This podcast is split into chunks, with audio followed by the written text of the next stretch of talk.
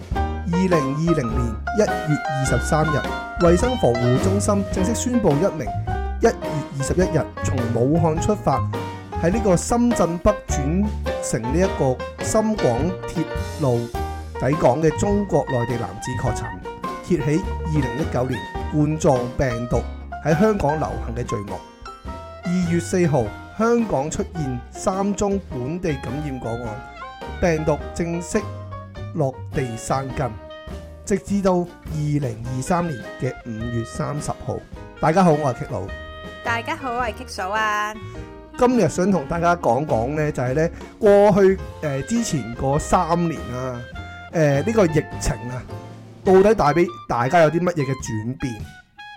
好啊，大家探討下咯。即係呢，喺過去最呢鬼真呢個病毒，啊我話俾你聽。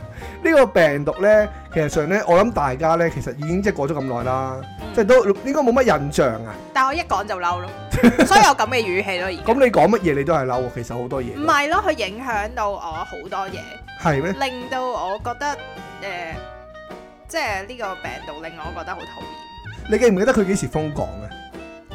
誒、呃我唔記得，但係係我想話佢令我覺得討厭嘅原因，佢將我結婚嘅行程嘅安排啦，係結婚要俾嘅錢啦。係首先安排去影輯相啦，諗住去外國影噶啦，係冇咗。結婚要俾嘅錢啦，要延期啦，要加錢，好，我哋慢慢嚟。我嬲哋啊！而家太多控我哋訴。由頭開始講。好，但係你記唔記得咧？喺誒二零二零年頭啦，或者係二係一一九年尾嘅時候，係咪開始已經講緊呢一樣嘢嘅。係咁喺呢一樣嘢發生嘅時候咧，你有冇少少恐懼啊？有嘅。有嘅，你都驚嘅呢個病毒。我記得咧，我好記得有個印象深刻咧，係係有個人咧話誒俾人捉咗入醫院噶嘛，係冇嗰個錯，人走咗出嚟啊 嘛。嗰個人肥肥地嘅。係身形略胖嘅男人嚟嘅，係係即係唔知，總之誒、呃好似有一擔架車抬 佢，又唔知入院咁樣嘅。係係係係嗰陣時係即係嗱，全城關注㗎啦呢、係個病毒，咁又不明來歷咁樣啦，咁所以咧大家誒、呃即係我相信唔係淨係我驚嘅，當你或者大家咧，其實聽到一個新嘅病毒咧，大家都係不知所措嘅。冇錯啊冇錯啊。咁即係你其實上一聽嘅時候，你都會有啲恐懼啊嘛，都會覺得喂會唔會舐嘢㗎咁樣。會啊，因為咧當時候咧，亦都有 promote 到佢啦，好有勁宣傳到佢，好勁 好勁，又死啊，又剩啊，係又好大鑊啊係咁啊，樣又。發燒又剩啊，誒喺呢一樣嘢嘅話呢，我話想再拉前啲去講先。係再拉前啲嘅時候，你記唔記得呢？對上一個病毒係乜嘢？誒對上一個咪沙士咯，係咪？啊係啦，冇錯啦。沙士嗰時你驚唔驚啊？其實咧誒，我嗰陣時仲細啲啦，係中學生嚟嘅，係係係咁當時候咧都誒，即係其實都有啲影響，但係我自己本身咧誒冇咁驚，但係我想回想翻咧，當時候因為都死咗好多醫護人員啦，冇錯冇咁錯。所以亦都好心痛嘅，覺得、嗯，啊佢係啊出嚟誒，即係為咗香港，為係啦咗啲市民咁樣救啦為咗救，人啦，嗯咁、都犧牲咗自己啦好偉嘅大生。命啦，所係以因為我心入面唔覺得要，即係我唔係話，我覺得佢醫醫人咁，梗係好好啦，有醫德啦，犧牲埋自己感染物哈啦。哈哈！啊咁誒、但係都好心痛，要犧牲自己嘅性命嚟咁樣做咯。係啦，點解我會講翻沙士呢樣嘢先呢？就係因為呢，我哋最開頭最前期嘅時候呢，大家都係覺得呢樣嘢呢個誒誒武漢肺炎啦，係係，好似沙士咁恐怖噶嘛。同埋沙士嗰陣時咧，真係誒誒，即係歷歷在目咁樣死咗好多人嘅，誒係冇錯，所以幾百人啊我嘛，我冇記錯好就似記記得呢個病毒係叫可怕，但係由於我當時嘅年紀咧，實在比較細啲啊，我就話我我咧就係、當時就啱啱出嚟做嘢冇幾耐，係，咁我記得我係完全冇戴過口罩嘅，誒我有喎、我係完全冇戴。咁你正常你誒、即係你老豆老母因咁為樣會會擔心唔俾你戴係口罩啊，合翻理學係叫你戴嘅。嚇。我記得啊，老師 OK 翻學叫你帶同埋要探熱嘅，我記得。誒、我就冇嘅，我嗰陣時啱啱出嚟做嘢冇幾耐啊不嘛，過我都好衰嘅，嗰、個温度都係作嘅。 都正路嘅其實上我。記得以前都係做呢啲嘢嘅。係啦係啦係啦，咁我哋即係講完啦，即係其實上因為當時沙士咁驚，係所以嚟咗呢一個武漢肺炎咁嘅時候，你就更加驚啦，啱唔啱先？因係為啊，點解又又有啲咁嘅嘢咧？佢又係咁樣傳過嚟啊噶嘛。係啦，又死人又冧樓咁樣噶啦，好啦，咁我哋我咁唔開心，我講翻啲開心嘅嘢先。係點解呢？因為呢就係、我記得啦，喺二月尾嘅時候啦，嗯三、月頭嘅時候就開始封關啦。係點解我會話開心嘅有呢？其咩咁實開心啊？係唔係好開心嘅？對於係咯對於我嚟講就開心啲嘅，因係為我咁啱二月尾嘅時候就去咗個泰國旅行，哦，喺封關前誒、呃一兩日啊，我就翻香港啦。講到個尾班車啊，趕到個尾班車，哇啊壓到個尾柱，哇 真係覺得嗰下都覺得鋸鋸地，係啦。咁但係咯，但係嗰個旅行呢係冇我份嘅，所以我唔係好鋸 呢個即係你咁樣講，突然間諗起啦，你所有又恩要怨炒情家事係仇，咪？又要炒恩家事怨，情仇就係咁開始啦。唔緊要啊。但係我係就係想講話，喂，其實我我當時我係約咗你先噶嘛，但係你係唔肯同我去啊嘛，係咩？係啊，哇！我都唔記得咯。睇啦，我我幾有記性 你先而得家講㗎呢。啲冇用啦，我唔記得就唔當係證據噶 啦。OK，我記得先係證據。啊有佢，我唔同你拗啦。咁 OK 跟住之後咧，就係誒好開頭嘅時候啦。你記唔記得你一開始你有冇戴口罩？咪冇搶口罩先嘅開頭係咪冇啊，因為都冇口罩，戴咩口罩啫？冇嘅。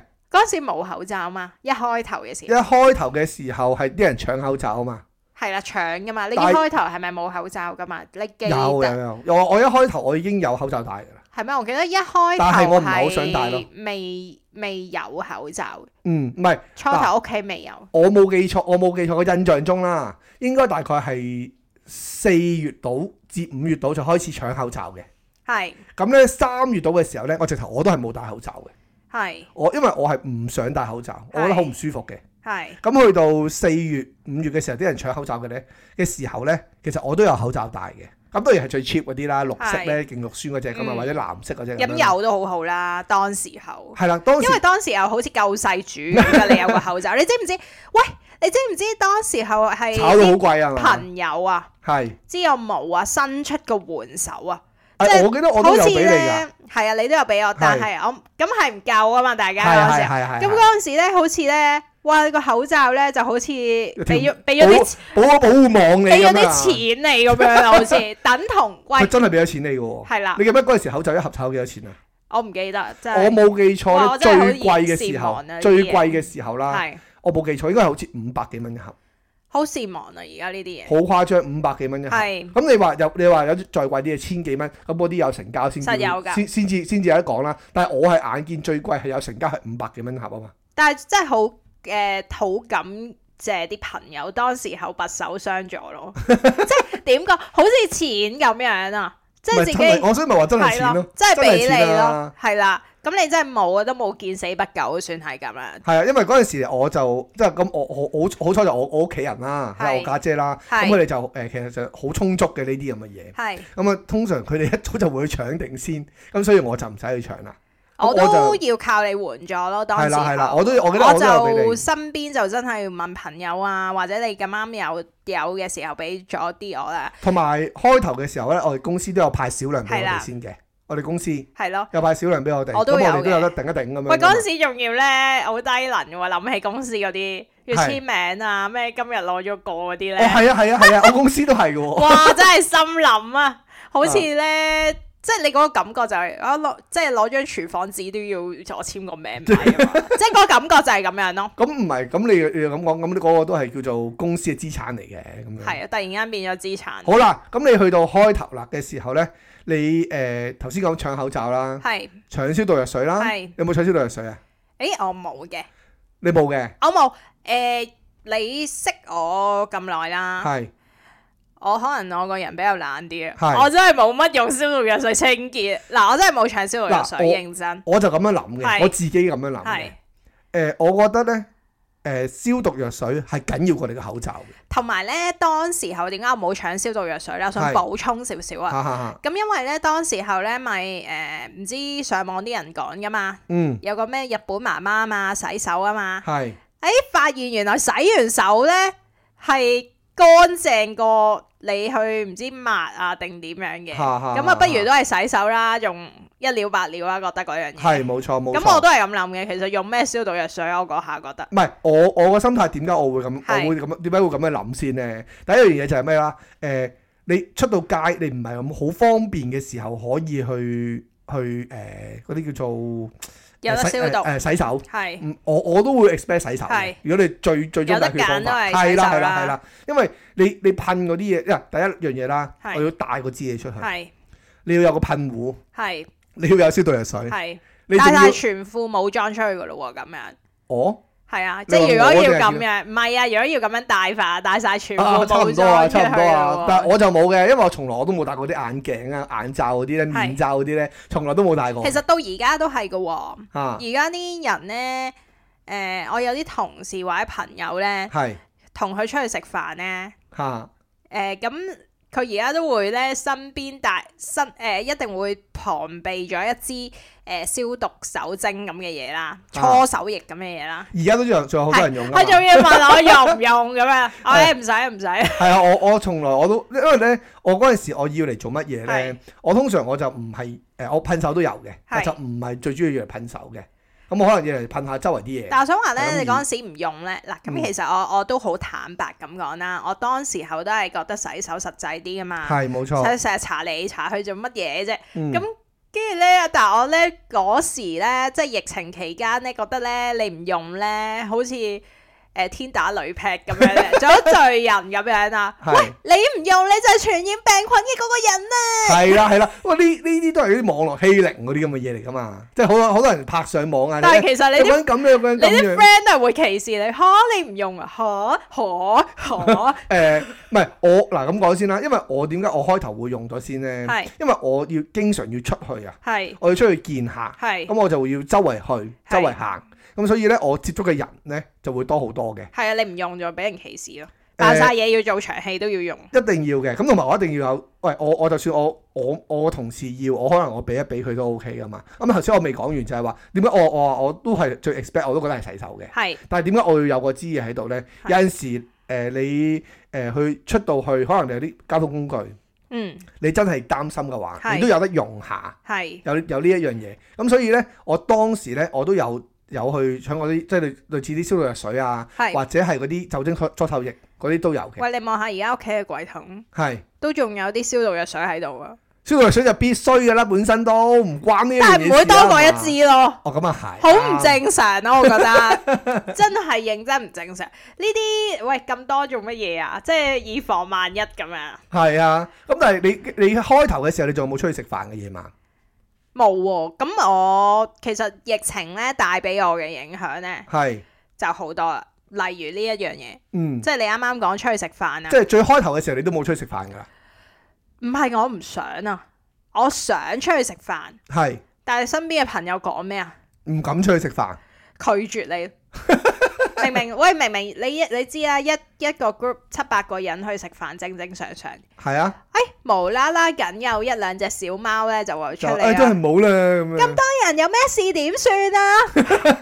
喂，真係有人咁講噶吓哦，。有有有有有，梗係有啦。而家唔同晒噶啦，個態度唔同晒噶啦。而家而家唔係咁講嘅，係即係之前就咁講啦。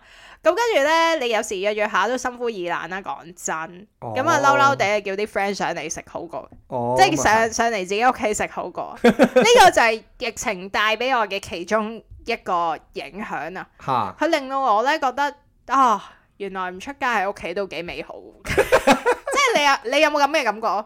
誒、我記得嗰陣時我都嗰陣時我未開未開始嘅，嗰係，陣時我哋未搬出嚟噶嘛，係啊最開頭嘅時候，咁正路就唔會翻屋企食飯啦。但我哋都照出街。係冇錯，我哋兩個都係跳出街。誒、我唔覺得係有啲咩太大問題嘅，係即係我我同你唔覺得有啲咩太大問題。但係我記得有一樣嘢咧，我都幾深刻印象嘅，係點啊咧？就係、我嗰一區咧，誒、爆發呢、一個誒好、大型嘅呢個疫情社區社區性傳染鏈傳染係個案，係就好多。咁誒、呃你本身就誒話誒誒嗰日上我屋企度食飯嘅，哎，我都好記得喎！突係嘛然之間，突係啦然之間，我因記為得係因為本身你你當係咁樣啦，今日呃係就爆誒、我本身約咗你聽日上我度食飯，係咁咧今日咧就爆發咗一單嘢出嚟，就話唔知有幾多宗啊，好恐怖啊嗰啲咁嘅嘢。但係講緊係講緊係唔知十零廿宗嘅啫，嗰陣時係已經嗯講緊講到好恐怖㗎啦，已經。咁我都係同你講喂，不如你唔好上嚟住啦。咁我費事你有啲咩事，即係唔係唔係擔心呢個病毒有幾恐怖啊？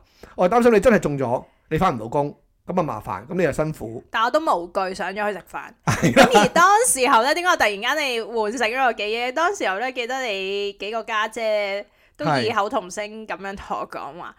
哇！你好偉大呀、呢啲先係真愛我話啊！收皮啦， 喂！認真，你唔信問翻佢 哋。黐上嚟黐下，上嗱，嚟我黐啲下我啦啲。記憶就係咯，其實咁我嗱，我當時候咧，我都會擔心，即係感染到病毒會傳染俾屋企人，呢、個先係最內疚噶嘛。係啊係啊。但係啊係誒，而家自己中啦，冇咁內疚嘅，最驚係傳染咗俾屋企人嘅啫。係啦，唔係因為咧，我身邊好多朋友咧，其實佢都成日都講噶，其實佢唔係好怕個疫情㗎啊係，但係最怕係傳累染到俾屋企人哋人，咯，唔係唔係累到人哋，係累到屋啊企人。係啊係你累啊。到人哋，佢都佢睬你都傻係啦啦。我嗰班 friend 咁冇良知啊係咪先？ 咁但係咧，我想講，咁當時候咧，即使係咁啦，但我都會諗，吓咁唔通我拍拖，我連男朋友都要唔見？嗯，即係我會有反問啦，冇理由我拍緊拖，我因為有疫情咁啊，唉，即係唔好見啊啦，喂，其實上咧，我聽我上我上網聽好多 YouTube 又好啊，係 其實好多都係好少見噶咯喎，已經佢哋直頭咧，咁因為疫情而分手咯，要誒都有都有，佢 哋咧佢哋見面係點樣見啊？咁之後咧就。 Zoom 係啦，就係 Zoom 啦。但係我呢個就去到之後噶啦，我就我哋慢慢嚟，慢慢嚟，一步一步嚟。係因為去到後面嘅時候咧，誒、其實咧，我覺得好好笑嘅。係你拍拖你拍到用 Zoom，即係你嗱話你係上網識個人，誒、都算啦，係咪先？係咁你你你你你拍拖拍到用 Zoom 嘅，咁其實我覺得拍嚟都好無謂。咁同你嗰啲叫做咩啊？誒誒誒異地戀有咩分別啊？你知唔知咧？當時候有個如果依稀記憶啊，好似係冇記錯的話，同大家分享下一個依稀記憶啊。嗱，可能我記錯嘢，有個鹹網咧，外國嘅 Pornhub 啊。係好似誒嗰啲叫咩患難見真情咁樣 啦，咩俾大家免費，免唔係嗰個都後噶啦，中期嚟 噶，免費睇一個月啊嘛。我好有良心啊！真係想讚 佢啊，抵啲人讚跟住佢啊，香港嗰個都有㗎。係咩？係啊，我冇留意香港喎。係係哦冇嘅係咪 Dis A V 啊？好似係，啲 CV 係香港嘅咩？好似係香港嘅，好冇似記唔錯。係嘅喎。係係咩係係咩係我唔知啊。總之我記得嗰個嗰個網站好有良心喎。係啊，真係我覺得好正啊！呢啲咁嘅嘢。就係知你班友喂。喂，你喺屋企冇嘢做㗎啦，唔上嚟啊係，連拍打包拖飛都機先啊要， 連拍拖都要網上維持嘅，我用唔出嚟做救世主，啱晒咯。係咯，宣傳下都啱啦。係啦，咁所以嘅話咧，你去到誒、呃、開頭嘅時候，你就會變咗係誒，咁、你都會少咗出街啦，因為你朋係啊友唔出啊嘛。慳翻啲咯，係啦，咁好啦，咁誒、呃你又誒、呃、開始就誒冇、得出境啦，係冇得去旅行㗎咯喎。係啊，咁哇跟住慳埋慳埋，有慳埋慳埋，但係你唔覺得好你唔覺得個人好抑鬱嘅咩？但係當時就係我收入最低嘅時候，所以我 覺得誒都可以接受。都唉安慰自己咯，唔係叫安慰自己咋，唔係可以接受，唔可以接受，做咩坐 監啊？黐線，梗係唔可以接受啦，係即咁好係，你咁成好啦世，都唔會係咁噶嘛，咁好啦，咁你誒、呃、過咗最開頭嗰段時間啦，係最恐懼嗰段時間啦，係之後我哋就殺入到去誒、呃中段，誒、即係我我我哋嗰個叫做開頭誒、呃、搶口罩啊嘛，係啊。搶到差唔多咁上下啦，誒、口罩放緩啦，大家都開始有口罩嘅時候口罩咧就出現一個好大嘅問題啦。我想加把嘴，唔好意思。喂，疫情啊嘛，係咪好開心啊？大家仲要出埋唔同嘅款式任君選擇，有咩花紋啊？想點啊？ 其實我覺得冇問題嘅呢一樣嘢，其實我覺得係有問題喎、係咪有咁你病態啊？我想問。你呢個都係 marketing 嚟嘅啫嘛，唔係咪係先啊，我覺得知道。咁你在在於賺錢嘅角度，梗係咁諗啦。但係其實我想問，仲要揀下邊個口罩靚啲，大家係咪有啲問題啊？但係咧，你有冇睇？你之前嗰陣時有冇睇新聞嘅先？即係有冇留意開啲新聞先？其實我本身啊見。到都唔開心，我唔想睇。佢咧就已經不停有講話啊，香港有幾多個企業家啊，或者幾多個誒誒誒好務實嘅老闆啊，咁啊為咗香港咧就購入咗幾部嗰啲嘅口罩機啊口，罩機啊係啊嗰啲咁嘅嘢噶嘛，咪整不出停嚟宣啊傳呢嘛，一啲因咁為嘅嘢。唔夠口罩就要整啊嘛，係啦，自己本地口罩咁整啊嘛，咁其實我覺得都係好事嚟嘅，係大家恐慌啊嘛，大家需要呢一你樣唔嘢贊啊下嘛。我政府俾咗條底褲咁嘅 樣嘅你，我還啱價啊啱我最愛，我啱啱就係想， 我啱啱就係想講啦，因為點啊我我下一步係啊講呢一樣嘢嘅。係係咁啊，我講埋呢度先。係好啊咁啊，其實上最你頭先講話誒出咗好多款式啊，嗰係啲咁嘅嘢噶嘛。咁其實嗰陣時咧就應該係未出到嘅，係未出到嘅。咁誒、呃我哋當誒、呃、當佢出咗先啦，係當佢好啊嗰個時期先啦。咁誒佢嗰個時期出嘅話咧，我覺得最可笑嘅係乜嘢咧？最可笑就係佢其中一個老闆講話。其實我寧願咧，誒、即係喺一個新聞嘅節目咁喎係其實我寧願咧，誒、大家都唔需要戴口罩嘅。其實我都唔想誒、即係誒、呃賺呢啲咁嘅錢嘅。咁誒、只不過大家都需要，咁我梗係為咗香港人要做好啲咁嘅嘢虛偽啊，啦。咁樣好虛偽，收皮啦！我聽到呢一番説話咧，我真係心諗，喂！即係我本身覺得點。啊流淚啊你？唔係，我本身覺得佢做呢一樣嘢咧係好事嚟嘅係，係誒幾值得稱讚嘅。我聽完佢講翻呢一呢番説話之後，我覺得你食屎啦！有冇喊啊你？即係哇！即係你你你好似佢擘大眼講大話咁樣有冇咯。喊啊？流係啦淚未啊？感激流涕啦！哦，流誒流到流到成個地下濕晒。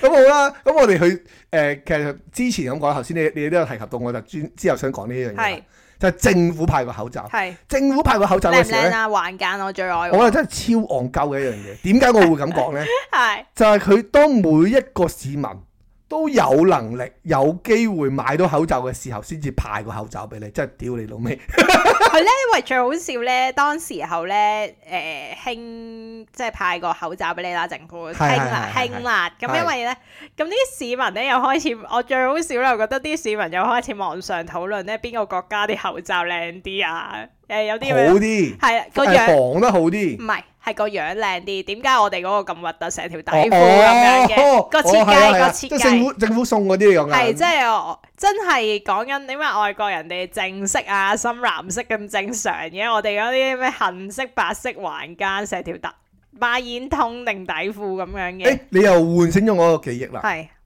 喺政府送口罩嘅期間呢，我訂過一個誒喺、外國，好似係荷蘭嗰邊嘅，係有個口罩有兩條繩喺度係紮住嘅。我本身諗住訂訂咗俾自己先，咁係我諗住如果因為我驚過泰國啊。係係，誒、都成點解咧？好厚嘅，誒望落去小厚嘅，咁咪好，哇！我真係有個會好熱。我有個 friend，我有個 friend 買咗嘅。係咁誒、但係我唔知佢買咗，我之後先知佢買咗啫，因為咁我就想買咗翻嚟試下睇舒唔舒服，跟住就再如果 OK 嘅話就買埋買埋俾你嘅。係，因為我唔敢一次去訂兩個，係因為佢一個嚟三百幾蚊噶嘛，哇！咁貴，未計運費。好 OK，貴喎。咁計埋運費成五嚿水噶啦。係咁我覺得唔緊要嘅，對於我嚟咁講，嗯我純粹我想戴一個係舒服、透氣。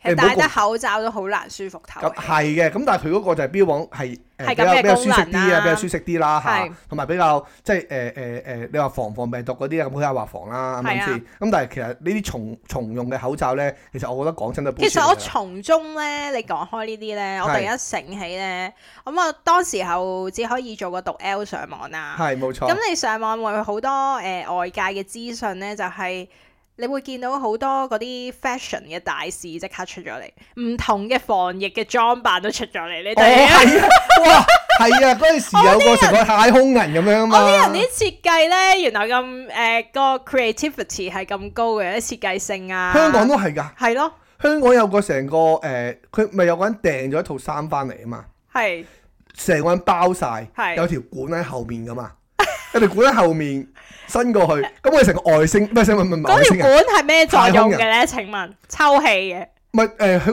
度抽翻啲空氣過嚟咯，佢後面孭住嚿嘢㗎，事啊即係佢佢，好辛苦啊，我覺得做好勁啊人做到咁樣，即係我覺得好好笑，即係其實上你見到咧，周圍啲人咧嗰時都好驚，即係可但係嗰時都仲係驚噶嘛，驚係正常嘅。其實初頭初頭啊，係啦。後期真係屌佢老母啊！但係嗰陣時就誒嗰陣時係講緊誒呢個案開始上升啊嘛，係開始由唔知幾廿單升緊去到幾百單，係咁啊個個就話越嚟越升。係之後去到幾萬單都冇人驚， 咁好啦，咁去到誒、呃派完嗰個口罩就已經話好核突㗎啦嘛，你有冇戴過啊？跟冇啦，我仲同阿媽講：，唉、你拎啦，你拎咗翻嚟誒，睇下得閒抹嘢啦，佢可以重用噶嘛。我仲咁講咧，唔係認真，因為抹嘢無妨啫，一塊廢嘅布。但係但係我阿媽好中意喎，你認真咩？認真啊你唔好同奶奶講講啲咁嘅嘢 啊！我錄低咗音啦而家， 太過分啦！set 我屎碌架，唔係啊，所以誒嗰陣時嗰個口罩咧，我係直頭俾埋我阿媽嘅，係因為我直頭話我太肉酸啦，我係唔會用嘅，係咯，係啦，我咁都所以冇啊用過咯，所以。唔係啊，啱啊，所以我就話我佢話要用啊嘛，喂，我其俾實埋你我咯哋即係我我哋阿爸阿媽嗰啲年代咧，可能覺得呢啲戴呢啲顏色或者呢個造型冇乜所謂啦。嗱，啊其實我對口罩咧真係冇乜要求，但係唔好有呢啲設計得唔啊得？嚇，真係唔嚇得， 即係簡單啲得㗎啦。係啦，咁跟住之後咧，去到誒、呃我諗差唔多一年到咁上下啦，係咁我諗大家都比較適應到呢個時間㗎啦嘛。係咁嗰陣時就應該係實施開始實施誒啲、食肆唔可以開咁夜噶嘛。係啊，冇晚市咯，冇誒堂食咯，開頭未去到冇晚市，開頭係嗰個唔知去到十點先噶嘛，定九點先噶有嘛。堂食嘅仲可以係係咪啦，啊？開頭嘅時最開頭第一次嘅時候咧，係誒、呃夜少係冇咁早冇咁夜嘅啫，係即係咪冇咁早啊，冇咁即係係大概十點到要收啊嘛。跟住之後定九點到開始收啊嘛，咁之後開始就就算佢咯，咪話哇九誒啲誒嗰啲咩病啊毒啊，病夜毒啊晚，夜夜晚要休息啊， 夜晚先出翻嚟，啊夜晚先出翻嚟。唔係夜晚要休息。係啦，你咁啊夜晚好翻去休息 啦，啲病毒要出嚟，你係啦誤會咗。係啦係啦，即係咁樣咁嘅意思啦。咁佢就話：喂，咁誒、呃你我夜晚出誒、呃夜晚誒、呃你撳咗佢都冇用㗎，啱唔啱先？啱啊，其實咧呢一樣嘢咧影響到我至今啊，知係唔知點解啊？係，我從此冇出過夜街 啦，因為慣咗。其實咧，成個其實我都香覺得係啊港，成個香港咧，成個社會嘅氣氛咧，就係話俾你聽。哦，原來咧啲鋪頭咧可以咁早收嘅。我以前咧仲翻緊零售嘅時候咧，我想講咧，以前嗰間鋪頭咧係可以收十一點嘅。係咁即係代表啲咩啊？哦，原來你收十一點已經冇用啦，咁你收十點啦，唔好嘥唔好嘥電係啊，啊，冇冇唔好嘥人唔工，好冇嘥唔好電嘥啊資源係啊啦。，咁其實咁都 work 噶咯喎。咁日大眾市民其實已經習慣咗係可以咁嘅，邊個仲會同你行夜街呢？我想問，啱冇錯。冇我錯都係一份子，喂啊而家你行早睡街早起你啦，行已經得街出嚟，你仲要冇嘢食㗎嘛？啱唔係啊啱先？咁你就你點會行街同呢？埋佢咧冇堂食嘅時候咧，咁可能我哋少咗拍拖出去食飯啊，係咁咧，但係佢有一樣嘢好喎、佢令到咧大家同大家嘅關係更加親密 喎、點解咧？哦，日見夜見啊，翻去大家屋企食飯咯，咁咪咁你同但係你你同啲朋友關係就疏遠咗 咯。咩啊？朋友佢驚啊嘛，佢話唔出嚟啊嘛，冇辦 法啦。但係同屋企人咧就可以更加親密啦，我真係多謝佢，我陪我媽咪多 啲，真係嘅。屋企人大家同埋我都想多咗阿啊奶奶屋企食飯喎，你覺唔覺啊？都係嘅，都係都係啊，仲有我係想讚佢啊！係讚佢咁你冇得食飯呢，即係我又想延伸少少啦，未到到完全唔可以堂食嗰個階段呢，係佢令到我覺得哦，原來我真係要帶飯盒啦咁樣。唔係你點樣解決？帶飯盒呢一樣嘢就可能我以往不嬲都有帶開。我係就覺啦，得唔係太大問題嘅。我就唔係噶嘛，誒係我啦，不但嬲出去食噶嘛。但係點知佢令我慳埋嗰幾廿蚊？即係因為因為你話誒、我誒、以前做零售嘅時候咧，我都係大飯嘅。係當我做咗而家呢份工啦，跟住都好幾年㗎啦，其實上係都冇帶過飯㗎啦，因為我要經常要出去啊嘛，係咁所以我帶唔到飯咁樣嘅。咁好啦，誒、過咗呢一段時期啦，咁記唔記得之後係點樣啊？過咗呢段時期，過咗個九點鐘唔準誒開始就講嗰啲通風罅同廁所問題㗎咯誒係啦，係都咪有啊嘅，係廁所啊，廁所要冚蓋啊，喎。係啊。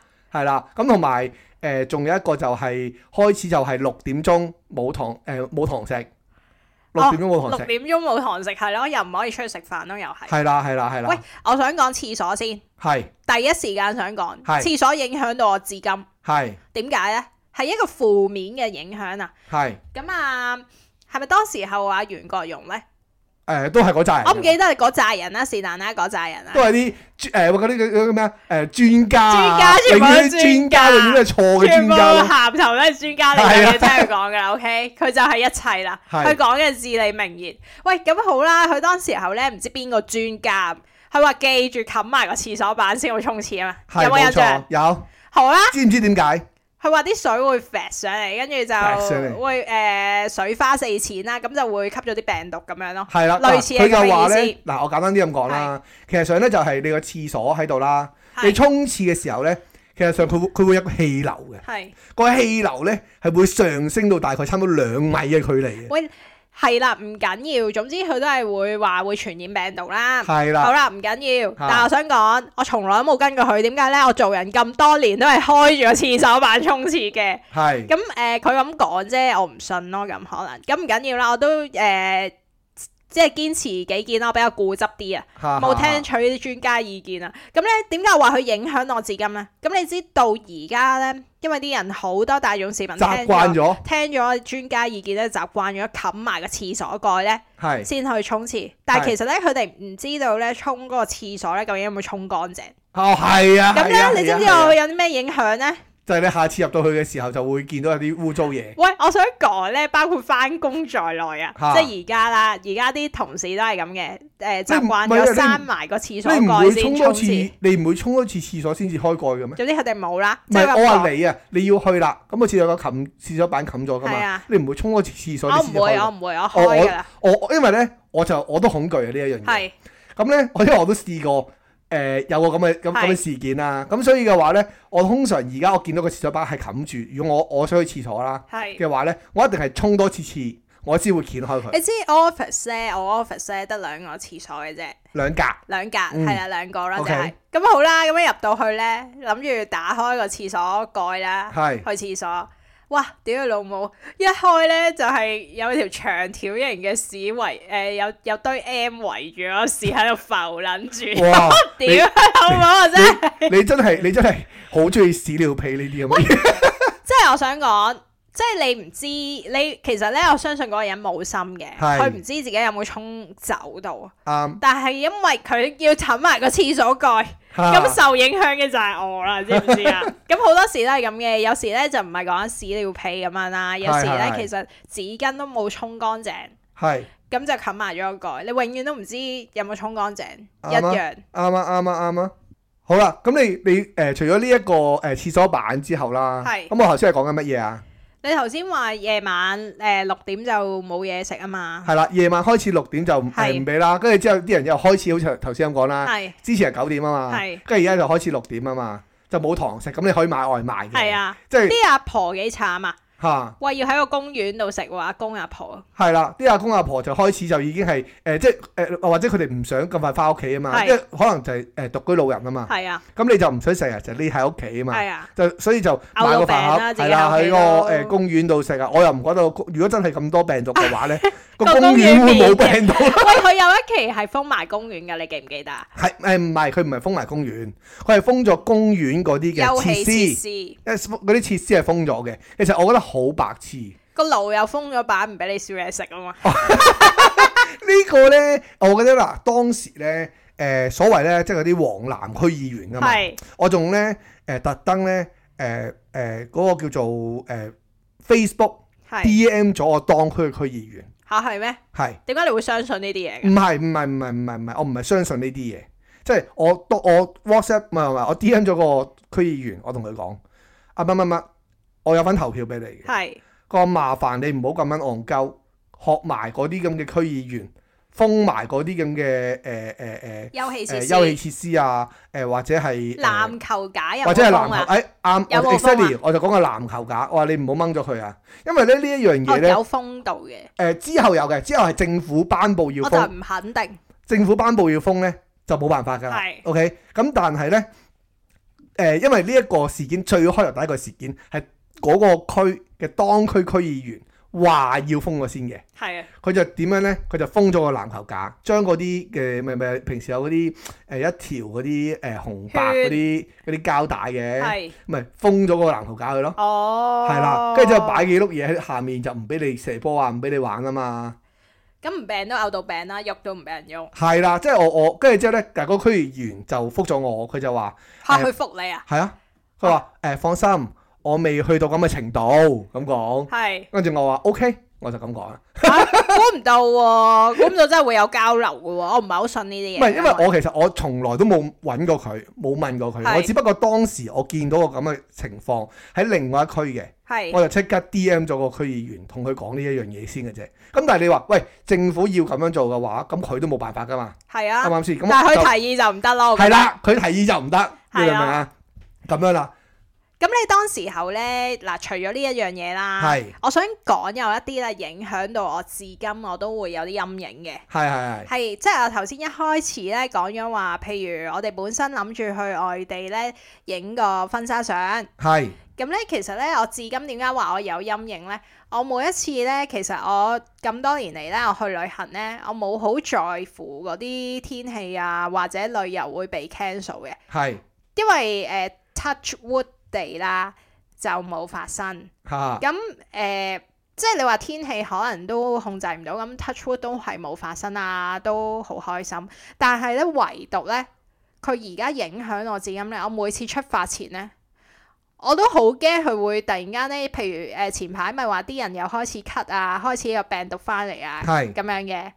我每一次我嚟緊即將去旅行嘅時候呢，我就會有有啲擔心，哇死啦！會唔會我去嗰期佢又封咗我㗎？即係我我會有呢啲焦慮啊，係係即係，係佢令到我神經緊張啊！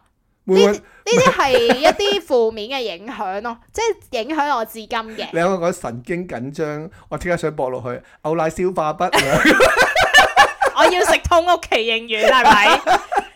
即係你你會唔會啊？即係佢一咧，譬如前排咁咧，點解我會開始咧 feel 到個時辰差唔多咧？嚇誒、前排啦，多咗人感冒噶嘛，正常，因為呢啲天氣咧又凍又熱，開始又變翻暖嘅時候，咪或者變凍之前咧，咪會開始又凍又熱嘅。係冇錯啊，咁咧，啲人咧就會即係轉天氣啊，嗯正常就多咗人咳啊，或者流鼻水啦。咁我舉個例子咧，就係、譬如誒啲、人咧就開始又戴翻口罩咧，你就開始 feel 到咧嗰、個時辰又嚟了噶啦，真嘅。跟住咧，你睇新聞咧，啲人就開始講啦話，哦。誒而家咧就誒、上升緊，咁佢冇講啲咩喎，佢唔係講流感嘅喎，佢話啲啊人咩咩病情上升緊嘅啫喎，我唔知佢講咩嘅唔 喎。知咩病啊上唔知升咩緊 啊唔啦知，咩病啦，係又啦冇講傷風感冒嘅。係啦，咁好啦，咁跟住我就開始，哇！如果誒、呃你啲同事咧都開始着急呢樣嘢咧，就即係證明普羅大眾咧就開始要為呢、個即係要為呢、個唔知咩病嘅病情咧。係而去誒、呃奔波啦，咁就會令到我差唔多出發嘅時候咧，先嚟呢啲嘢咧，我就會有啲焦慮咯。係好啦，咁誒、呃你你講呢一樣嘢之後咧，咁即係我頭先咁講啦，禁係堂食啊嗰啲嘅嘢，嗰、個時期咧，記唔記得有一個好大件事發開始發生？禁堂食之前有好大件事發生，係咩咧？我真係唔記得，sorry，我啲就係開始打針啦。 Oh my god！ Oh my god！係啊，點解會我唔明嘅啦？嗱，第一樣嘢我好唔明，大家咁中意打針咩？係啊，就當然啦，即係咁講。你話疫苗嘅有用嘅，咁當然咧，佢聽就我到唔個防字就開始有用噶啦。我唔我唔會話誒唔唔，即係啲人打呢個防疫嘅針，係我唔會覺得佢係誒完全覺得係白痴，係完全覺得係冇腦嘅。OK，但係咧，我覺得有一樣嘢好，我好抗拒打呢支針咧。你你不如你講先，你覺得你點解會抗拒打呢支針？其實被逼咯，我覺得你冇理由你嗯係被逼。我想問你點解會抗拒先？第一樣嘢嗱，點解會抗拒？係啊，咁誒、呃，當時候我覺得誒嗱、我係被逼啦，因為我翻嗰份工需要啦。咁係唔好話大家話我冇骨氣咁樣，你有唔有骨氣你唔好打咯，係啊可以好多公務啊。係啊，講真係好容易，但我真係要生活生存，咁我可以點呢？啱啊，冇當時錯，候真係冇辦法之下，就一定要打。但係我覺得個問題就係點解我要打呢支針呢？打完又唔係一百 percent 防我啦，嗯係 原來防完都會中，咁打嚟做咩啊？即係呢個先係最令人着急嘅問題啊嘛。 OK，咁好啦，我我就話俾你聽點解我會咁抗拒呢一支針啦。係，咁咧一般嘅疫苗同埋啊啦，咧，政府咧一逼我咧，就覺得佢不懷好意 咯。即唔係係誒開頭未逼㗎，係開頭未逼㗎，開咁頭但係冇冇啲人就已經湧咁強㗎。晒湧晒過去打啦嘛。咁啊啱你唔啱想打還你想打，你逼我就知道你不懷好意啊啦。係啦係啦，咁咧我點解會咁抗拒咧？就係、係第一樣嘢，其實一個疫苗咧，你可以攞得出一個市面嘅話咧，係其實最少啦三五七年嘅研發啊，或者測試啊係基本嘅。係佢呢個病毒出咗嚟幾耐啊？當時一年鬆係啊，或者一年到咁上係啊下就開始講疫苗啦嘛，係啱啊唔啱啊？咁你咁短嘅時間出咗個疫苗，你覺得係 safe 嘅咩？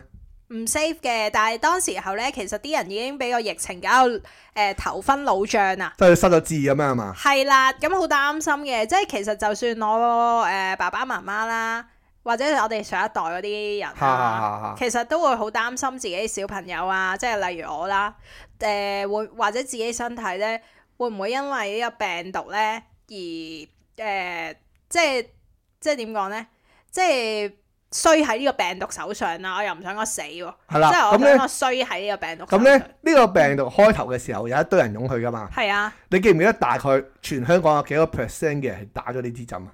係唔記得嘅，係唔記得嘅，我就話俾你聽係啦。幾多咧？大概咧係有百零萬人打咗嘅啫，係唔多嘅。係係咪百零萬叫多啦嘛，唔多香港七唔多百零萬一次有百零真萬係唔係叫多啊咁嗰度係幾個月㗎啦嘛，哦，百零萬人打咗係，OK 就唔多嘅。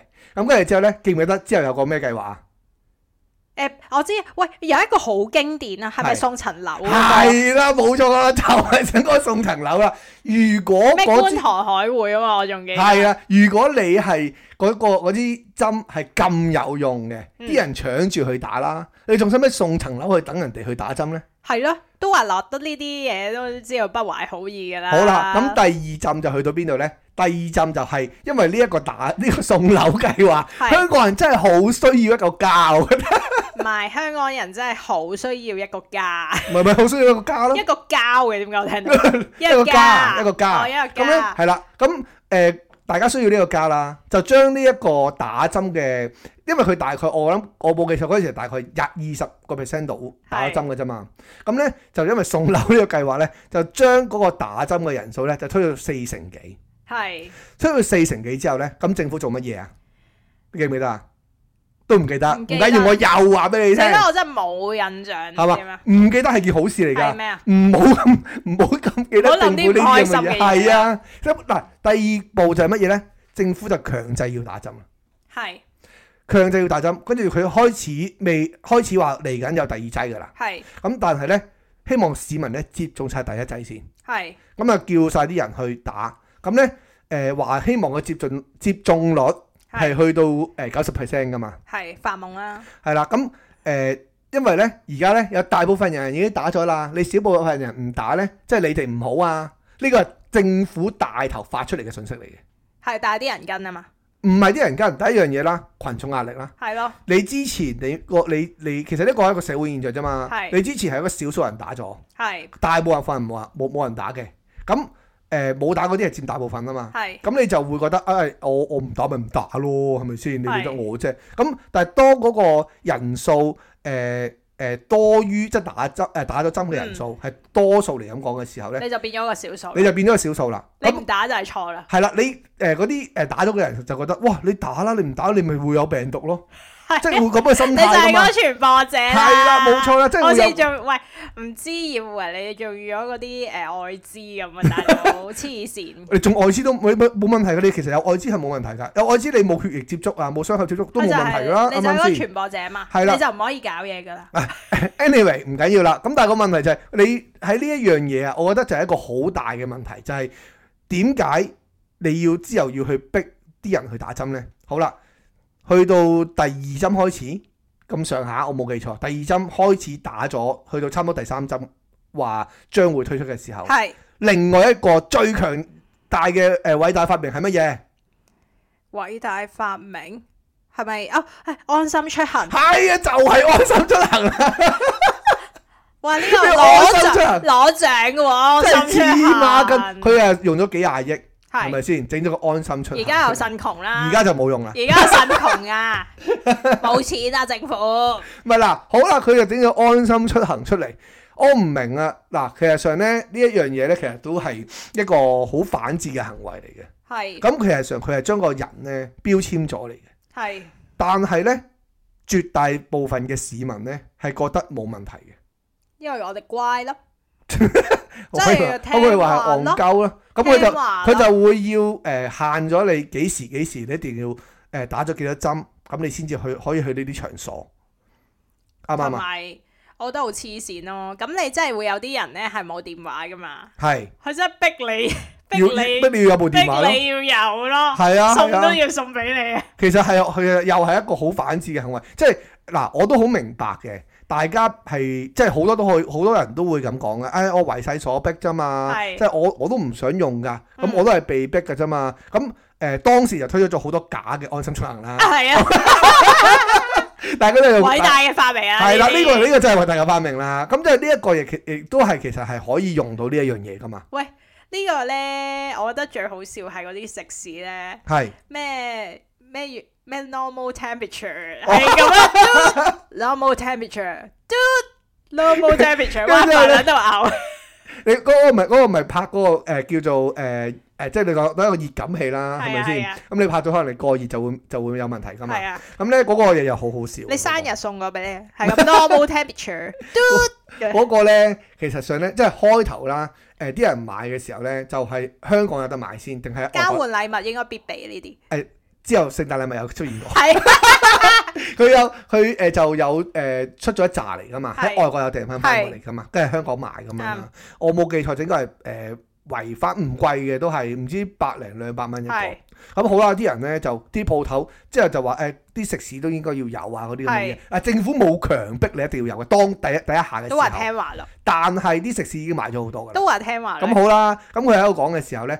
咁誒、呃如果你喂你你你又想買個咁嘅嘢，你又唔知邊度買，你又想買平啲，你淘會去寶邊度？啦咁 樣，係，但係我哋中國偉大嘅發明淘寶， 咪係咯，你想喺邊度買啊？我一諗就諗到啊呢 個，去淘寶買嘅時候咧，其實上有人咧就係之後喺個淘寶嗰度咧訂咗個翻嚟啦，係咁我就拆係咪開都咗個包 normal temperature 佢？係啦，佢入邊就全部其實上得一個得一個 sensor 嘅啫，係就係你一拍咗，其實嗰個紅外線嚟嘅啫。係掃完佢就會出呢句 聲。咁當然我唔係話全部都廢嘅，知唔知但咩係叫買個安心啊？買咗個安心出行咯？你買咗個安心啊！ 你買咗個安心唔啊！係咁當然啦，係有啲係會有誒温度 sensor 嘅，但係就唔係話所有都係。但係我有見過有啲淨係一個紅外線就咁測出呢一樣嘢，就係話翻俾你聽，哦佢係啲乜嘢嚟嘅，即係係佢最最數一數就有呢句説話出出出嚟㗎啦。咁咧，其實除此以外咧，誒、疫情對我哋嘅影響咧，除咗話頭先有嗰啲 season normal temperature 咧，係有一樣嘢咧都影響到我哋至今嘅，我係覺得啊，咁係啲咩咧？就係、當時候咧，咁你知道啦，其實佢嘅誒特徵咧，擁有呢個特病徵嘅特徵咧，係全方位嘅。係。打個乞嗤啦，咳個咳啦，有但係啖黑黐痰其實啦，關事嘅咩？肚屙啦，發燒啦，全部都計嘅，全部都計嘅，唔係，仲有啊，有一個好好好突出㗎嘛係。咩啊？成日啲人話冇味覺噶嘛，啊，係係你係，有冇試過冇味覺啊？其實冇冇啊，我我嗱，我個人啦、係就中咗三次，咁係佢又嗰個，唉，我轉頭仲可以講埋嗰個檢測嗰係單嘢係添。檢測棒、係啦避孕棒，咁咁嗰嗰嚿嘢咧，即係我檢測驗孕到棒我中咗我講三錯次㗎啦係，OK。但我冇一次會試過我係冇味覺㗎咯。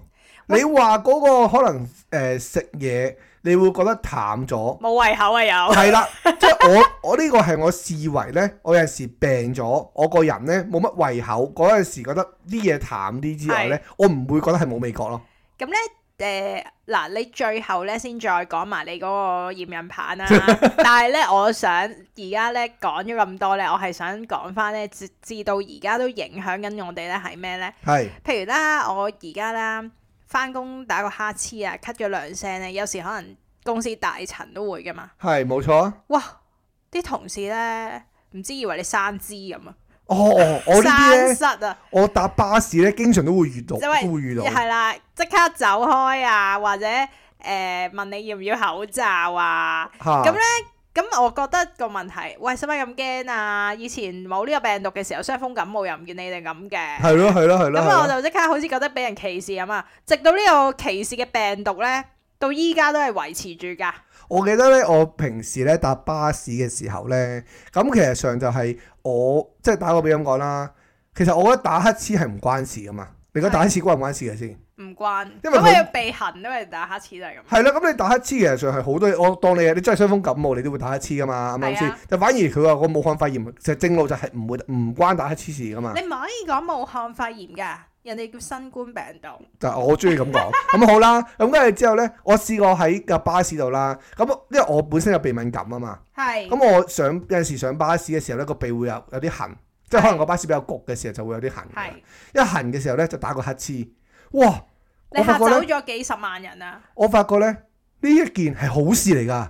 係你身邊即刻冇晒人數，鬆動晒。哇！好舒服我話俾你聽因，為係我地鐵咧無啦咧，即係誒、呃有時咳你都會啊嘛，係即係唔係話啲咩痕兩下咁咳啫嘛，哇、啊個人即刻讓座俾我啊大佬 唔，係？我我又試過有一次，因為打乞嗤咁啲人都會走開啦，係咪係先？啊係啊，咁我又試過有一次咧，就係誒誒，即係 坐咗喺度，俾啲口水逐親啊！都唔得㗎，咁咧，已咁經你列嗱，為俾口水逐係親，病徵之一，你就你就你就誒想咳兩嘢噶啦嘛。係病徵病徵，同埋你咳嘅時候咧，你係要好大聲咁咳咧，你先至會舒服翻個喉嚨，先至會冇嘢咳，咳翻啲口水出嚟啊嘛。唔會理你㗎，唔係，咁我咧就諗住，唉，我費事啲人咁驚，咁我就細聲啲咁咳。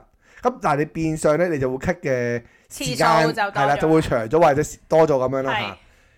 跟住之後咧，我直情見到有啲阿姐咧，聽到我咳咧，直頭係走咗出去啊，就走所以咗落下面咧下，面嗰你食層。完嗰啲麻辣邊爐啊、麻辣米線咧，嘻嘻含含咁 樣咧，千祈唔好搭公共交通工具啊！係一定要搭交通工具 啊！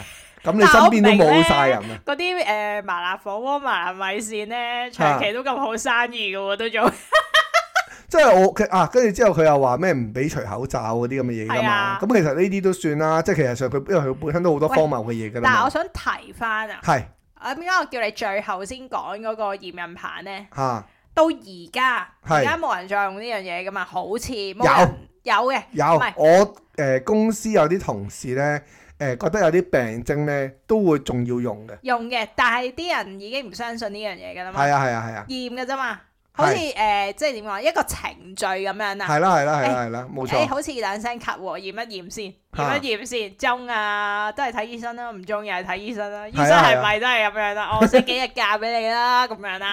喂啊 嗰、個棒咧，我由佢初初唔知幾多百幾蚊支咧，嚇而家見到咩贈品啊，係 十咩蚊係啊。喂，你記唔記得嗰陣時炒到最貴幾多錢啊？咁我記得百幾蚊係走唔甩噶咯，誒、呃我記得最貴啦，咁當然都係嗰句啦。你話誒三位數誒啦，三位唔數係，你話五百幾蚊都我見過有人標嘅，但係就冇冇人買冇成交，我呢啲就唔計數啦即。係有啊我價講冇係市啦，有人買嘅時候咧，係講緊兩百幾蚊支都有人買，有價冇市啦，真係。係啊，即係我覺得好癲啊！呢一樣嘢兩百幾蚊一支咁嘅垃圾咧，其實你有冇打開過佢嚟睇㗎？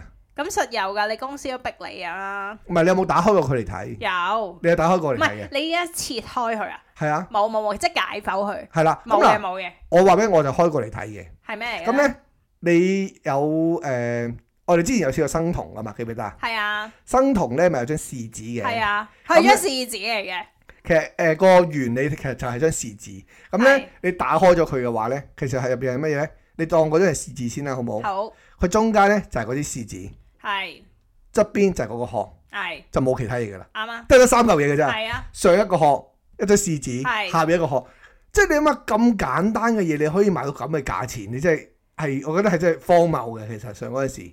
就係買你一個安心 啊嘛，講咗啦，你全部錢都係出住一個安心啊嘛，係冇錯冇安錯，心可以做好多嘢噶啦，可以吸好多錢噶啦，OK，即係我覺得好癲啊呢一樣嘢，你全世界人類為咗安心呢兩隻字咧，撥用咗好多人力物力噶啦，係啦，咁仲有跟住財力，咁跟住之後好啦，我哋頭先有提及噶嘛，如果你又買唔到呢一樣嘢，咁誒、呃你又想買嘅，咁你又想平啲，咁你會去邊啊？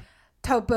係，咁好啦，咁跟住之後咧，淘寶咧又出又現有咗嘅，其實有啊佢有啲咩冇噶？出現咗一大批有呢啲咁嘅嘢可以賣啦，咁跟住之後咧就係可以送埋落嚟噶嘛。係咁但係當時咧送貨過嚟嘅時候咧，記唔記得又又話有 delay 啊，又唔知係搞幾耐噶嘛其？實淘寶有啲咩冇嘅，咁啊咁跟住之後咧，後好尾啦，送啲佢冇嘅嘢落嚟。之後咧新聞都有賣過㗎，話淘寶嗰啲咧係假嘅，驗唔到嘅，但係啲人即係唔係嗰樣嘢嚟嘅照用嘅唔係嗰啲樣人嘢照用嘅。唔知我冇買過其。實唔使新聞買啦，其實成日都講話嗰個咁嘅驗孕棒係五十 percent 嘅啫喎，係啊，但係啲人照信咯。我咪我嚟。咗啊！我我咪我咪同我有 friend 咁同我講嘛係啊，佢話喂誒、你試下你驗你驗一驗先啦，睇下你係咪中咗，即係佢咁樣同我咁講啦。係跟住之後我話吓誒新聞都有賣喎，得五十 percent 嘅喎，不如摘公子啦，係咯，係咪先？咁我話一係我就自己誒、feel，我覺得係咪中咗？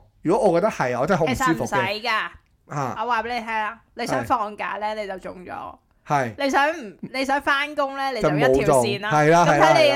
啦，誒任君選擇啦，我仲好記得嗰陣時咧，有一段期間啦，係咁誒、我係的確中咗嘅。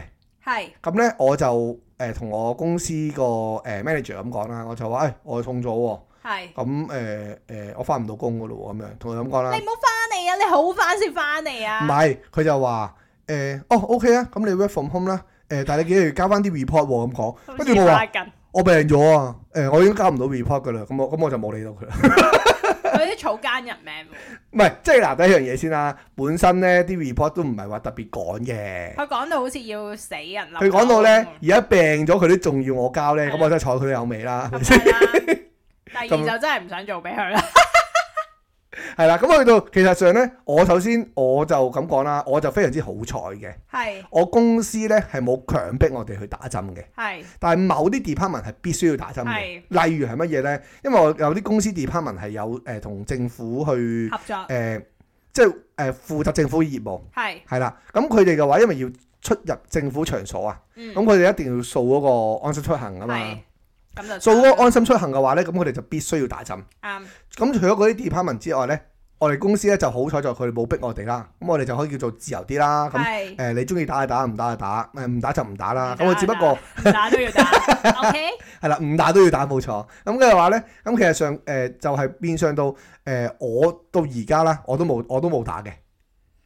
所以你唯一嘅幸存者係啦你其中之一咯。我係唔好俾人知啊！都唔好講唯一啦，即係我比較幸運嘅一群啦，我只可以咁講。唔可以咁俾人知㗎。咁啊喺呢一個打完針之後咧，發唔發覺到其實真真係好多人都有講噶啦，好多嘅運動員啊，或者係啲誒冇事嘅人啦、係都係突然間話倒斃啊、係啊猝死啊嗰啲，咪多咗好多嘅心臟病發咁樣噶係嘛。啊係啊，所以呢一樣嘢咧，我覺得就係呢一個嘅第一樣嘢啦。呢個病毒係冇想象中咁可怕嘅，啱啊！而家都知啦，點解而家又唔啲人都照翻工啦？點解驗孕棒中咗都照翻工？講我知，啊呢、個呢、個亦都有個理據嘅。同埋有點解冇隔離嘅而家啲人？有有一個説法，有一個説法就係話咧，因為佢個病毒咧而家叫做溝淡咗啊。誒、係轉咗變咗幾次型啊嘛，係咁所以個病毒嘅攻擊個手段啊，或者係攻擊嗰個致命度咧就低咗嘅，係因為入佢 up 嘅啫嘛。我嗰陣時咧聽啲專家講咧，係所專謂家嘅專家係講咧，話你擺個風扇喺個頭度咧，吹散啲病毒咁樣， 即係你入你 up 嘅啫嘛。喂唔係啊，你中意點都得你，又提起咗我一樣嘢啦，係點啊？我有一樣嘢咧又係我真係由佢出到我誒、到而家咧嗱，而家都仲見到有人用，但係就好少噶啦，就係係咧掛喺心口嗰啲嘅空氣淨化器，哦，哇嗰、個咧我覺又得咧係完買個全真係安。心咯，完全嗰、個唔係買個安心啊，嗰、個係直情係護身符啊！平安中我覺得似。黐孖，即係呢一樣嘢，我覺得係好好喺笑。嗰陣時咧，我啲同事咧真係有買俾啲小朋友嘅喎。係，嗱，在於我角度嚟講，佢哋一樣都係買個安心嘅啫唔。係你你買嗰嚿你嗰嚿嘢咧，即係你喺個室外咁大嘅環境，你覺得你可以淨化到啲乜嘢咧？自淨化好自己嘅心靈。 我話俾你聽，得到一個安心， 得到一個安慰，就係咁啦。即係我只係可以咁講，就係一個無稽嘅政府就會整到啲無稽嘅市民出嚟，會令到佢哋誒誒即係安全大亂，合好科簡係啦單，可以一咁句。講。咁咧其實上咧一開頭咧記唔記得咧？好早之前咧，英國嗰陣時已經開頭有講過就係話乜嘢啊？群體免疫啊嘛。係啊。我反而覺得呢一個係 Boris Johnson 講係啦，Boris Johnson 講，我覺得佢反而呢一樣嘢咧係一開始嘅時候講得係比較好啲嘅喎，但係佢咧誒，但係佢俾咩人狂插喎，因為佢嘅造型咧，佢嘅造型咧誒個頭髮凌亂啊嘛，造型嚟噶嘛。係即係大部分人呢係唔會相信佢講嘅嘢就係真，覺得佢黐線嘅啫，係係係係係咯，所以冇人即係有時點講啊？有時可能香港政府嗰啲人員啊，咁正經講你就信咯，即係可能擺個風扇喺嚇個頭度你都信，唔係 誒啊你講你講我擺個風扇喺個頭度啊嘛係，啊仲有一樣嘢仲誇張嘅喎，佢咩啊？呢個都好誇噶咯佢話你戴一個口罩咧誒唔唔得夠安全，喎，係。你最好戴兩個口罩啊嘛呢。個同戴兩個安全套係唔 work 嘅道理一 樣一樣你你見唔見到佢講完之後，第二日開始就有人戴兩個口口罩出街？見啊！有一期好興嘅，你潮見流過我嚟戴幾㗎多個口罩出街嘅？唔係唔係，即係兩個咯。我真係見過兩一個個最大最多戴五個口罩出街。咁冇，咁咪真係發發電。佢喺裡面咧戴咗四個口罩，係出面戴咗個政府嘅口罩，即係你話嗰條底褲啊， 係，笠多條底褲安心好誇張啊！我覺得黐啲，線，全部都係圍繞住一個字安心。安心哇！真係安心出行。係 喂，佢我發我發覺佢成個 app 咧最好嘅就係個名啊，佢貫徹始終就話俾你聽，有頭有尾咯，係啊安心佢令到嗰個名好好。咁我哋去到而家就最後啦。係最後就我哋差唔多去到疫情結束嘅時候，咁係。我哋記唔記得我哋係幾時疫情其結束實先？冇結束過喎，即係叫你唔使戴口罩又唔係你想誒講，係啦，但即係係冇我結束過㗎。而家都係㗎，而家啲人冇嘢咋，只係冇咁恐 慌咋。認真冇結束，佢幾時宣布結束㗎？唔係你你記唔冇誒？其實冇話幾時結束嘅，即係只不過係話啊我哋叫做我幻想中嘅解除個結束咧，就差唔多叫解除口罩令啦。係啊，誒、你記唔記得大概 Wuffy 係幾多月度啊？誒月年中嘅時候年中度哦係啊係。啦。咁我睇翻資料咧，就係、呢、個誒、上年二三年嘅五月三十號哦，差唔多啦。係啦。咁呢個時候就開始解解除啊嘛。咁，係但係你記唔記得喺呢一個時間之前，有大概有兩三次嘅時候都有講過話，誒、會解除啦，會解除啦，記唔記得啊？有冇咁講？唔記得喎。佢由呢個係二二年嘅年尾開始講一次，十二月度之後再講呢，就係、講到去誒唔、知二三年嘅年頭，即係新年後啦。係咁就開始話，誒、開始可能疫情會結束，吹風啦係啦，可吹以吹風風啦，啦吹風啦，有呢啲咁嘅嘢講啦，咁樣嘅。咁因為嗰陣時已經開始有其他國家呢，係就開始解封啦嘛。係就話開始誒、呃因為應該大概就喺二二年嘅年尾至二三年年頭啦。咁其他個國家就開始可以去翻個旅行啊，即係開始開翻關咁樣噶嘛係。咁咧就淨係得香港繼續封啊嘛。係，跟住佢哋咪話：你咪繼續封咯。好獨立㗎我哋，咁啊，咁梗係獨立啦。 誒唔係香港唔係獨唔立，係嘅係啦咁啊， 咁感即係覺啫，感覺啫。係啦，即係佢嘅大個思仔想好獨啊，立。大個 仔，大個仔，咁跟住之後，咁佢就可以去到即係叫做誒，佢、都仲要封多半年啊嘛，即係要係安都係嗰句啦，安心啊嘛，係係啊。咁佢久而久之就搞到咁耐，即係誒、呃其實因為船運嗰啲都搞到好麻煩，咁我啲我就唔長談啦。係。哦即係我仲記得咩啊？係架船泊咗喺個海度， 哦，係啊，唔知擺咗喺度成誒誒，差唔多成兩三個禮拜啊嘛。真係慘。哇！即係你又落唔到船喎，係啊但係你係望到個香港係喎。啊啊，你繼續翻先。係，我繼續翻，繼續係翻啦頭先嗰度就係話，係啦，繼續嘅話咧就係講翻誒頭先啦，去到臨尾嘅時候啦，係咁我哋就係誒好期望啊，因為我好期望嗰個口罩令嘅結束可啊以嘛，解除，可以唔使戴，係因為我其實咧誒、呃公司有下口罩啦，係但係其實上咧我最常用嗰啲咧就係嗰啲叫做即係啲防塵嗰啲口罩啊，係，即係一九年嗰時成日最多人用嗰啲口罩即咧係，話冇用嗰啲嘛，係啦，最冇用嗰隻口罩，係我就最多即嘅時間用係防呢花隻。粉，但係唔係啊防塵咯，就唔係係防花病毒，粉、防花粉、唔防係塵啦。防病毒嘅，係啦，係啦，係啦，因為我好怕佢唔透風啊嘛，嗰隻最透風噶啦。咁跟住之後咧，好啦，去到誒、呃尾段嘅時候咧，因為我要去見客經啲客鏡啊嘛，係咁跟住之後咧，我就會帶定一個就去換。換完嘅話咧，就會令到即係個客比較安心啊！又係嗰個字啊，都係安心啊嘛。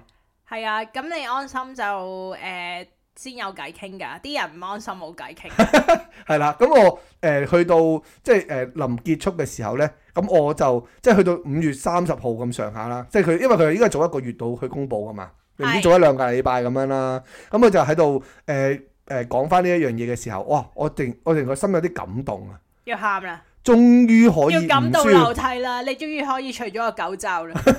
跟住之後好啦，第一日就已經係叫做冇戴口罩噶啦，已經。係但係呢，嗰陣時就一堆人都仲戴緊口罩㗎係嘛啊，即係我覺得咪有佢咯？點解都仲要咁誇張，仲要咁驚呢？而家都有噶，呢一樣嘢我覺而得家都係噶，而家我咪當佢真係病咯 而家都係噶。又話呢排多人病呢啲人又開始戴噶啦。嚇、啊你覺唔覺得而家呢都仲有一個誒、呃都仲有好多人呢係會攞住紙巾去撳個 lift 門嘅？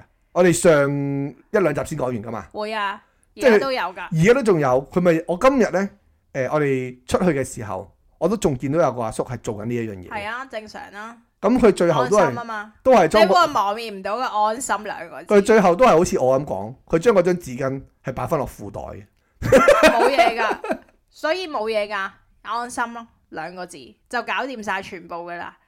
你又說服唔到佢嘅，因為係佢安心唔到啊嘛。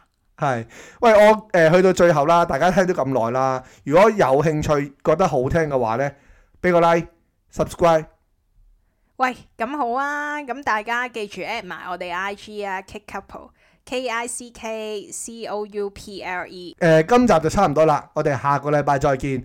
呃誒呢一個誒呢、個疫情嘅話呢，如果大家有冇啲乜嘢想講呢？下面留言俾我哋。Thank you，下個禮拜再見， Thank you，拜拜